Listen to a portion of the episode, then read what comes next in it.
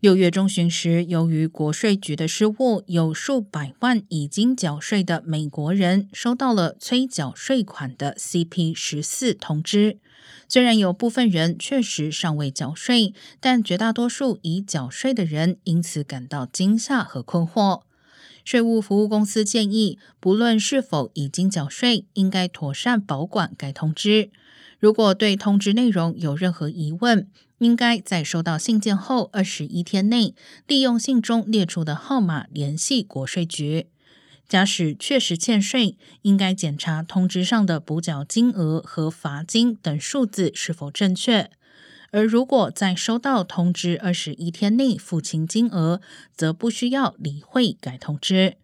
无法支付全部金额的人，可以申请建立一个付款计划或延迟收款。